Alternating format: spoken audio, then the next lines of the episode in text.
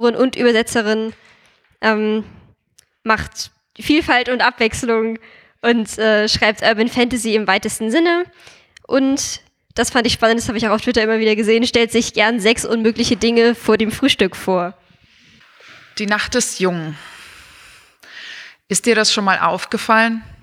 Du wanderst durch deine Stadt, die große graue, es ist Nacht und alle Katzen und so, vorbei an den Graffitis und Narben der Zeit, Einschusslöcher aus dem Krieg, Bausünden der 60er, 70er, Leerstand neben Hipsterbude, Biobäcker neben Kaffeekette, Mauergedenken, Partyzone, Aigün neben Bowie.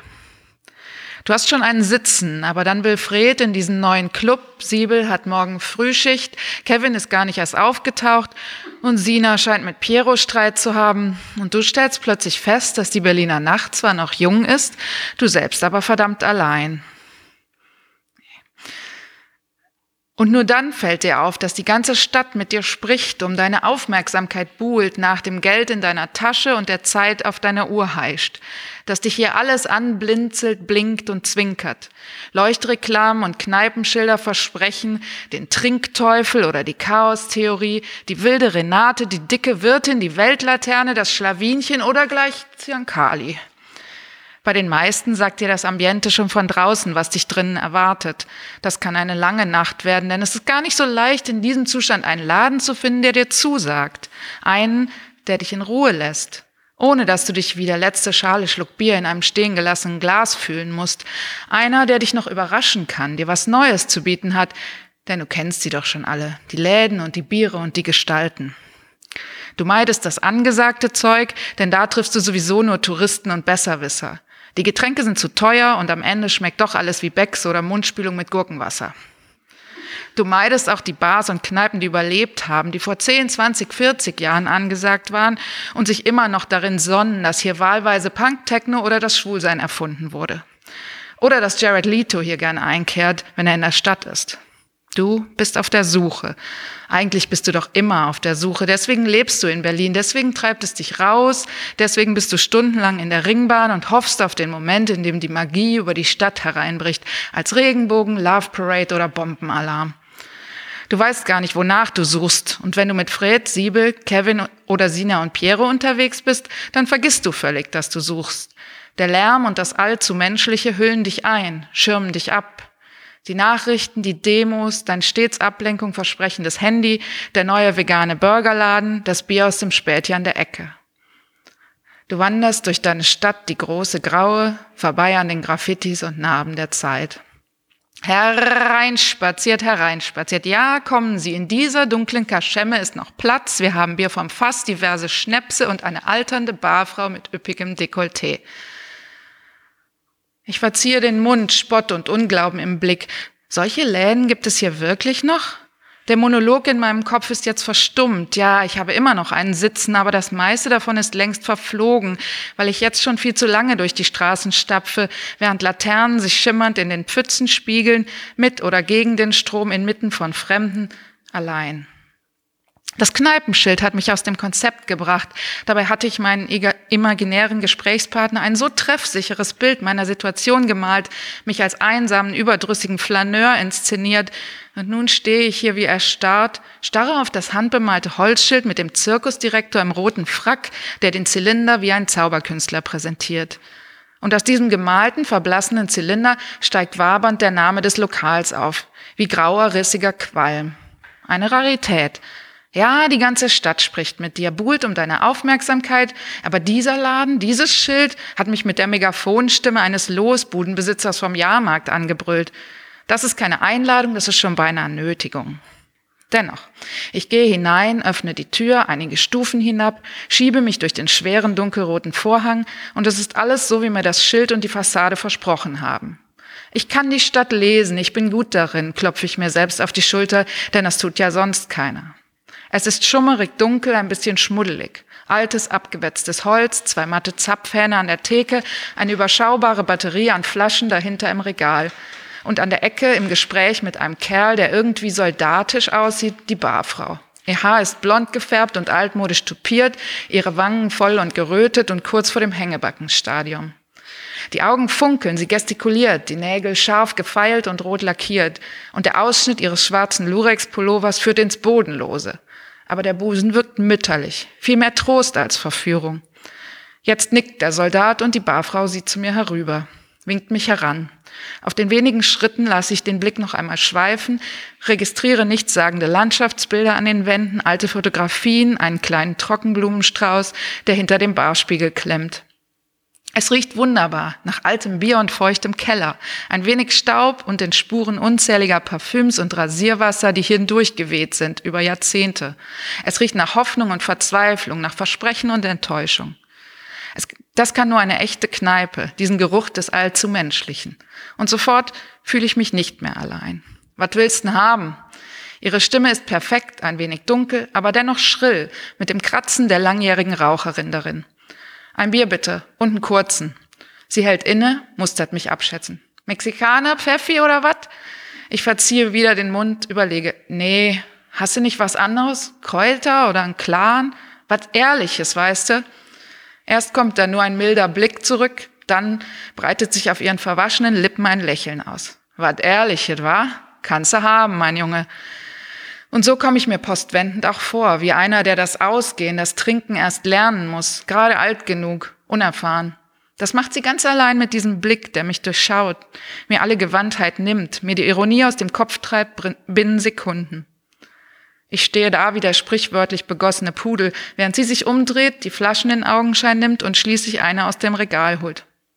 Ja, das Zeug ist klar, eine durchsichtige Flüssigkeit, aber das Etikett ist handgeschrieben, die Schrift längst verwischt. Irgendein alter Selbstgebrannter, der weg muss? Sie schenkt ein hohes, dünnes Schnapsglas mit Stiel und Fuß ein. Nicht das übliche kleine Schottglas, das sie dir normalerweise immer überall hinstellen. Da geht sicher auch mehr rein. Ein Wimpernschlag lang bin ich unsicher, denke an Nachrichtenstories über gepanschten Alkohol und tote Jugendliche. Als sie das Glas vor mich hinstellt und sich ans Zapfen meines Bieres macht, habe ich diese Sorge bereits wieder verworfen. Was Ehrliches habe ich gesagt und sie hat es mir bestätigt. Diese sumpfig blauen Augen mit der klumpigen Wimperntusche ringsherum lügen mich nicht an, da bin ich mir sicher. Aber sie wissen Dinge, von denen ich nicht den leisesten Schimmer habe. Nur wenn ich ihnen vertraue, kann ich eventuell einen Blick hinter den Vorhang werfen.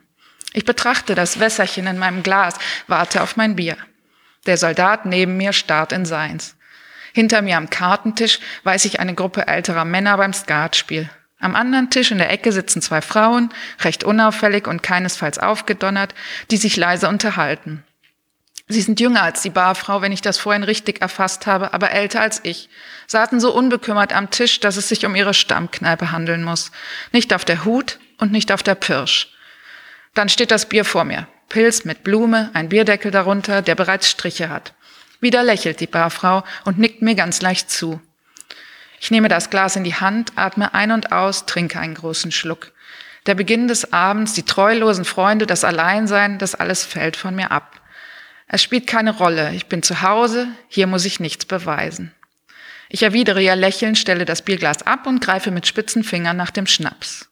Er riecht nach Kälte und Neujahrsmorgen, wenn alles Feuerwerk abgebrannt ist, aber das feuchte Schwarzpulver noch im Morgennebel über dem Boden hängt. Scharf und klar und bitter, ein Nachhall und ein schmerzhafter Ton in den Ohren. Ihr Lächeln hängt noch in der Luft, wie das der Grinsekatze bei Alice obwohl sie sich bereits wieder dem Soldaten zugewandt hat. Der schaut nun aber mich an, mustert mich neugierig, so als frage er sich, ob wir uns früher schon begegnet sind. Vielleicht auf dem Schlachtfeld. Ich weiche seinem Blick aus, will stattdessen ihren suchen, aber sie hat sein leeres Bierglas genommen und spült es aus, sieht nicht auf.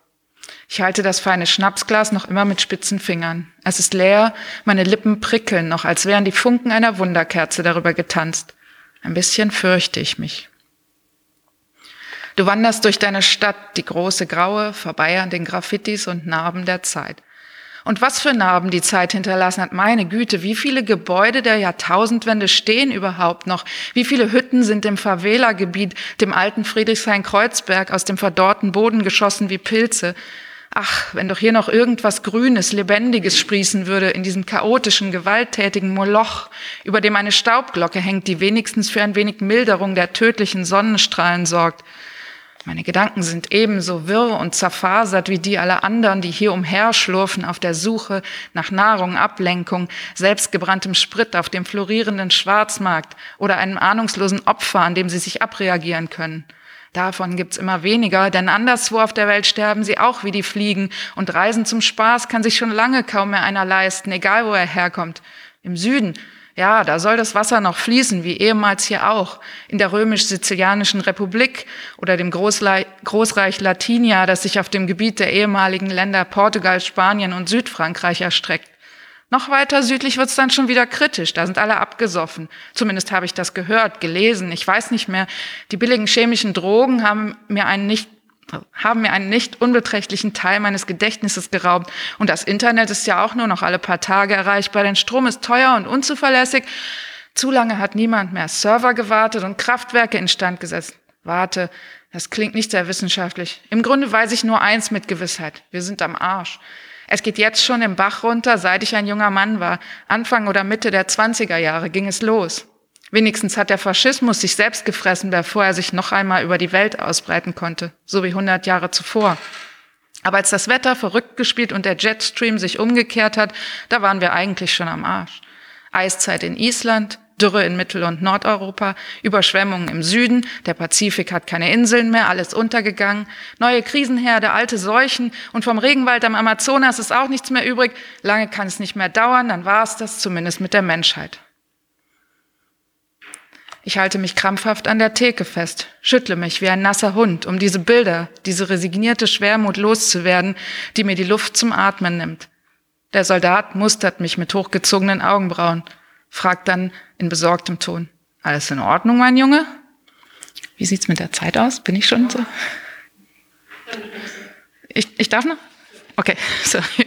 Ich bin so ein bisschen, ups. Die Barfrau lächelt noch immer, wehmütig und wissend. Zumindest erscheint es mir so. Ich atme ein paar Mal tief ein und aus. Diese Endzeitbilder eines Berlins in den rauen Klauen in der Klimakatastrophe, das war nur ein echt schräger Film in meinem Kopf. Am liebsten würde ich nach draußen rennen und nachsehen, ob alles noch beim Alten ist, ob wir 2018 haben und das Horrorszenario schlimmstenfalls Zukunftsmusik ist. Aber ich weiß, ich kann wieder klar denken. Mein Kopf ist noch nicht von billigen chemischen Drogen aufgeweicht. Ich bin immer noch 24 nicht ja, wie alt bin ich gerade gewesen in jener staubigen, zerrütteten Stadt unter unbarmherziger Sonne?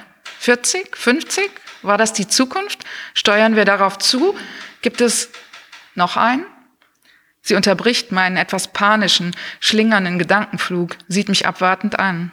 Bevor ich antworten kann, mischt sich der Soldat von links ein. Lieber nicht, der Junge verträgt ja wohl nicht viel, der ist ja nach einem schon ganz grün im Gesicht. Beide starren mich jetzt an und obwohl mir tatsächlich nicht wirklich wohl ist nach dieser beängstigenden Erfahrung, muss ich mehr wissen, kann ich es nicht dabei belassen. Noch ein. Kälte und Neujahrsmorgen, scharf und klar und bitter, ein Nachhall und ein schmerzhafter Ton in den Ohren. Du wanderst durch deine Stadt, die große graue, vorbei an Graffitis und ich lasse weiter. Wir sind jetzt doch nicht fertig, aber es vielleicht